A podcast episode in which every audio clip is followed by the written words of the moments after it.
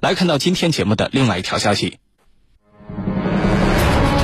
土耳其因被美国制裁，决定自研五代机。土耳其真有这个实力吗？军情观察为您详细解读。根据环球网的报道，土耳其政府采购部门已经委托了土耳其当地一家公司研发新型的航空发动机。土耳其政府呢，希望这种发动机能够为该国首架国产战斗机 TFX 提供动力。土耳其曾经在2019年6月下旬开幕的巴黎航展上，就正式的公开了自己国产 TFX 战斗机的一比一模型。此前呢，土耳其因为购买俄罗斯的 S400 防空系统而遭到美国的威胁，美国表示呢将。将拒绝向土耳其交付 F 三十五第五代战斗机，因此呢，土耳其这次高调公开国产五代机的方案备受国际社会的关注。那么，土耳其真的有自行研发五代机的这个实力吗？接下来，郝帅邀请军事评论员和您一起关注。袁教授，目前美国对于土耳其都有哪些具体的制裁或者是威胁呢？这些措施给土耳其造成了哪些方面的困难？请袁教授为我们分析一下。好的。呃，美国呢已经开启了多项针对土耳其的制裁措施。那么，美国制裁土耳其的主要理由呢，是土耳其购买了俄罗斯的 S 四百防空导弹。美国依据自己颁布的通过制裁对付美国对手的法律，那么对呃土耳其实施了制裁。呃，具体的内容呢，包括以下四个大的方面。呃，一呢是武器禁运，美国已经终止。呃，向土耳其出售 F 三十五的合同。呃，不仅如此呢，去年十二月份，美国众议院还通过了制裁土耳其的法案，那么全面禁止向土耳其出售武器及其配件。那么第二呢，是制裁土耳其的特定人员。呃，美国对土耳其国防工业局的三名主管实施了制裁，禁止其进入美国，也不允许这三个人和美国从事贸易活动，并且对他们采取了金融方面的管制措施。那么第三呢，是制裁土耳其的相关军工企业，呃，那么土耳其的国防工业相关的企业呢，呃，基本上都被列入到了美国的制裁名单。根据不完全的统计，呃，土耳其大约有五百多家从事军工生产的企业和机构受到了美国制裁的影响。那么第四呢，是金融制裁，包括冻结土耳其国防工业局的资产，停止土耳其呃受制裁的个人、企业和机构的。呃，金融业务服务，呃，那么这些措施呢，呃，主要是为了动摇呃土耳其的经济。那么再加上此前美国已经提高了土耳其部分出口商品的关税，那么美国制裁土耳其的措施呢，对土耳其的经济影响呃已经开始显现。呃，美国就是要通过这些制裁措施啊，惩罚土耳其和俄罗斯走近的行为，同时呢，也可以起到削弱土耳其实力。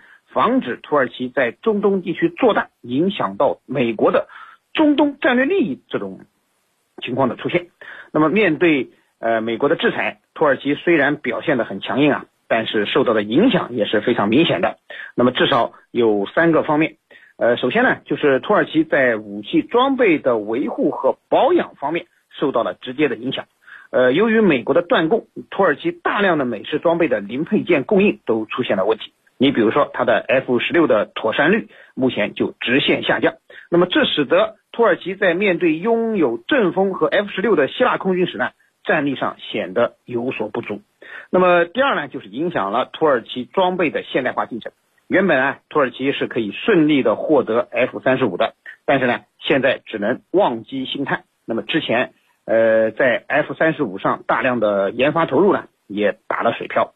那么第三呢，是经济发展也受到了很大的影响。那么美国的制裁对土耳其的经济发展的影响正在日益显现。总之啊，呃，土耳其和俄罗斯走近，美国对土耳其实施了制裁，的确使土耳其付出了惨重的代价啊！主持人，好的，谢谢袁教授。此前，土耳其一直跟欧洲还有美国的厂商合作来研发自己的国产战斗机 TFX，总体的布局已经基本确定了，而且呢，当时还选择了美国厂商的这个发动机。但是，随着土耳其跟俄罗斯 S 四百合同的履行，美国会不会选择中断跟土耳其的这些军事技术合作呢？美国方面的主要考虑都是什么？请程教授为我们分析一下。那么，土耳其啊，在这个 F 三五。以及购买俄罗斯的 S 四零零方面啊，的确遭遇到了很多的矛盾。本来呢，它是呃准备左右逢源的，那美国的 F 三五我也买，俄罗斯的 S 四零零我也买，结果呢，没想到的是什么？没想到这个美国非常的不愿意俄罗斯呃把 S 四零零这个进入到整个北约体系里头。那么这里头就存在一个问题，什么问题呢？你土耳其，你到底选什么？你是选俄罗斯的 S 四零零，还是选我 F 三五？你两个只能选一个，这是美国给他提出的条件。那么为了这个应对美国可能对土耳其的制裁，这些年来土耳其一直在做什么文章啊？在把从美国进口的 F 十六 CD 这个进行升级啊。我就预备好了 F 三五，我可能没办法接受，那我就升级 F 十六 CD。呃，这个 F 十六 CD 每一架要升级，每一架里头大概有一千两百处要进行更新，要进行提升。只有这样的话，它才能够达到升级的标准。而升级以后，每一架战机的使用寿命可能从八千小时要达到一万两一万两千小时，那么这就是土耳其方面有意识的在应对。假如你美国真的不卖 F 三五，那我就只能这么做，我把我现有的 F 十六挖掘潜力来弥补我在这方面的不足。除此之外呢，就是呃土耳其方面还想了一个办法，实在不行嘛，我自己干。所以土耳其要自行研发设计。五代机，呃，下一代战机叫 TFX。那么 TFX 到底到了一个什么样的地步呢？其中它有一个核心的，就是由美国通用公司下属的一个企业叫 TELS。TELS 它是跟土耳其方面合作的啊，它主要是提供 F 幺幺零 GE 幺二九发动机。那么这款发动机原来是 F 十六来用的。以此作为一个技术基础来进行负责，但是现在一来呢，这个美国明显，呃，要对土耳其或者参与跟土耳其合作的公司进行制裁，这样一制裁加上欧洲的禁售，那么这个所谓的自主研发计划 TFX 可以说是举步维艰啊。一方面你失去了来自于这个通用公司下属的 T 一。L 公司的这个协助，那你发动机没了呀？发动机没有了，你怎么办？你得这个，就土耳其它有一个呃，这个自己的国防联合发动机集团，但是你自己的技术你根本够不上，你根本达不到这个标准啊。那么美国对土耳其的国防工业又实施制裁，所以 TEL 公司就是美国通用下属的啊，下属的这个 TEL 公司，它根本没有办法获得母公司的。技术支持，哎，因为你 T E 二是跟土耳其合作的一个子公司，它是通用公司下属的。那你现在美国这个特朗普政府签署的这个行政令，你根本没有办法获得母公司的一系列的技术还有设备。那这样一来的话，土耳其呢，呃，它的投资方，这个你投了那么多钱进去，你根本这个投入和产出你根本不成正比啊。同时呢，这个英国公司本来也参与其中的，后来也退出来了，因为出现了一系列的知识产权方面的纠纷。那这样一来的话，就是呃，我们可以看到啊，世界上有两种，一种是韩国和印尼，他们作为发展中国家啊，作为这个呃这个第三梯队，他们也联合研制。那么土耳其也有一个联合研制的计划。韩国跟印尼联合研制的计划叫 KFX，这是一种；土耳其呢 TFX，这是另外一种。那么这两种这个新一代的战机，它就成为一个新兴国家航空国防自主的一个典范啊！咱们都在做，是一个典范。而且呢，韩国的工业它是优于土耳其的，因此韩国和印尼联合推出的 K。F X，他们有望在今年形成一种这个机型，首架机型在今年，而土耳其呢，相较之下，K F X 可能遥遥无期。其中的最为核心的原因有两个，一个来自于美国的制裁，啊，使和土耳其合作的子公司，就是美国通用的子公司无法获得技术。再一个呢，土耳其自身的工业基础比较薄弱，和韩国没法比，更不用说美国了啊。那因此呢，在这在这样的这个背景之下，土耳其要自己研发的新一代战机 TFX，只能说是空中楼阁了。主持人，好，谢谢程教授。目前来看，土耳其它真的有自行研发五代机的实力吗？如果此路不通，土耳其可能还会选择其他啊什么样的一些替代方案呢？请袁教授为我们介绍一下。好的，呃，在我个人看来呢，土耳其是不具备独立研发五代机的能力的。主要理由呢有以下几个方面。首先，呃，从土耳其的工业基础来看，土耳其并没有形成独自研发五代机的。这种军工生产的产业基础，呃，土耳其实际上连一架四代机都没有生产过，那么其国内呢，充其量也只有一条 F 十六的组装生产线，呃，研发五代机的基础设施啊是严重缺乏的。你比如说大型的风洞实验室，土耳其目前还没有。呃，土耳其薄弱的航空工业的基础就决定了土耳其在独自研制五代机问题上将面临着呃难以克服的困难。那么第二个方面呢，就是经费方面的问题，呃，这也会成为困扰土耳其五代机研发的一个难题。呃，我们都知道啊，美国的 F 三十五它的研制费用就高达了五百多亿美元，那么土耳其为它的 TFX 设置的研发经费呢，那么大约也只有一百五十亿美元。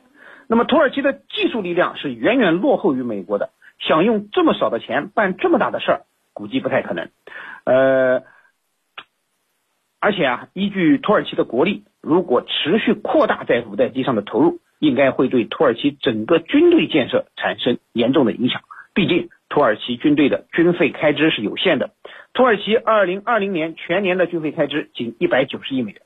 呃，土耳其军费开支啊，呃，就这样占它的 GDP 的占比呢，已经接近百分之三，居于世界第五位。如果说继续增加军费开支，势必还会对土耳其的经济发展产生不良的影响。呃，面对美国的制裁，土耳其经济已经开始出现下行的趋势，而且去年呢，受疫情的影响，土耳其出现了经济上的负增长，再加上土耳其货币的贬值，这些因素啊，呃，都使得土耳其在推行其自行研制五代机计划上，呃，存在着巨大的经济压力。那么第三呢，就是土耳其在五代机的核心技术上。呃呃，也存在着难以逾越的门槛。虽然说土耳其的军工企业也参与到了 F 三十五的研发过程中，并且在 F 三十五的项目中呢，为 F 三十五提供了部分零配件，但是呢，土耳其并没有涉及到你像隐身材料、发动机、航电设备等五代机的核心技术上。呃，那么核心技术的缺失呢，将成为土耳其五代机研发的又一个拦路虎。总之啊，我并不看好土耳其的五代机研发计划。我认为呢，土耳其想拥有五代机啊，恐怕还得另寻他途。呃，比如说和俄罗斯进行合作研发，俄罗斯毕竟有苏五十七的研发经验和技术。如果说土耳其肯出一个大价钱，那么俄罗斯出技术，双方还是存在一定的合作的可能的。呃，或者啊，干脆就从俄罗斯购买苏五十七，也比自己研发方便的多。呃，当然，这两个方案俄罗斯也不一定会同意。俄罗斯对土耳其呢也是心存戒备的，呃，是不太可能把自己最核心的技术全部拿出来交给土耳其的。主持人，好，谢谢袁教授。根据媒体报道，美国新上任的国务卿布林肯在二月十五号跟土耳其外长恰武什奥卢举行首次通话时，就敦促土耳其啊，让土耳其放弃俄罗斯。S 四百防空导弹，同时呢，还强调了美土之间长期关系的一个重要性。那么，美国国务卿这番表态释放了哪些重要的信号呢？请程教授为我们解答。好的，那这一次啊，这个土耳其呃外交部长恰武什奥卢和美国国务卿布林肯他们通了电话。那么这个电话虽然布林肯很诚恳，他说了啊，我们要保持这种。长期的合作关系，但是我们有没有知道土耳其方面是怎么表态的呢？土耳其外交部就说了，啊，说两国外交官就地区和共同关心的问题进行了广泛的探讨。这是个客套话啊，就我们大家都关心的事情，我们都说了说，这是个客套话。下一句很重要，双方一致表示同意，土美之间，就土耳其和美国两国要在相互尊重的基础上展开开放的、真诚的对话。这是话中有话的，要相互尊重。那什么意思啊？我土耳其购买俄罗斯的 S 四零零，那是我的事情啊，你得尊重我呀。我买谁的不买谁的，你得尊重我。你不能说你不能买啊，你买我就制裁你，这不是相互尊重啊？你干涉我了呀。所以你看这句话里头是来自于土耳其官方的表态，我觉得很有意思，就是说。你得尊重我，啊，这是第一层意思在里头，啊，第二层意思，我买了就买了，啊，你能怎么地？那么这个时刻，俄罗斯方面也有一个分析，俄罗斯方面就说了，说你布林肯作为新任国务卿，给土耳其方面啊打这么个电话，而且要求他不要买 S 四零零，这是根本不会得逞的。为什么不会得逞呢？那一方面。人家土耳其已经买了呀，他已经列装了呀，列装了，你让他退货，那这个可能性不大，这是第一个。第二个呢，你的合同都签了呀，所有的相关的附属条件、条约全部都现成的呀，按照国际法的准则，你如果说你要退货，你不买了，你放弃了，对不起。你得支付罚金啊，这个罚金有可能比你购买 S 四零零还要高昂啊，对吧？本来是打个比方，你购买这一套设备花了几亿美金，那你罚金可能要多出一倍来，那你土耳其愿意吗？谁愿意当这个冤大头呢？这是第二点，第三点，你美国有没有更好的办法呢？说，哎，你不用买 S 四零零。我把爱国者系统免费送给你，你能做到吗？他做不到啊，所以你做不到，你让他不买，你这是空头支票，不可能打动土耳其，让他停下从俄罗斯购买 S 四零零的脚步，重新去考虑他的防空系统，这是不可能的啊。所以土耳其外交部官员的这番话，我认为是话中有话，要在相互尊重的基础上。展开真诚的、开放的对话，否则的话，这对话是没有意义的。就像我刚才说的，你不卖给我 F 三五，我一方面自己捣鼓，捣鼓不出来，捣鼓不了，捣鼓不出来，那怎么办？我升级呀！我现在有 F 十六战机啊，我来升级啊！F 十六也也算蛮好使的呀，也算比较好用的。土耳其总共有多少架呃 F 十六呢？土耳其有 F 十六，大概是当年一次性的。或者先后购买了两百七十架，至今还有大概是两百五十架左右还可以用。如果说进行升级啊，呃，目前已经对三十五架这个 F 十六在进行升级试验。一旦升级成功啊，那么呃可以来弥补，虽然不能完全替代，但至少可以相互啊接近 F 三五吧啊，这就是。土耳其方面的设想，你不卖拉倒，我就升级，升级呢，这个，呃，然后呢，我自己在这个基础上进一步去，呃，去研发五代机、新一代战机，不行，我慢慢走一步看一步，这是人家土耳其的态度。主持人，好，感谢我们两位军事评论员的精彩解读。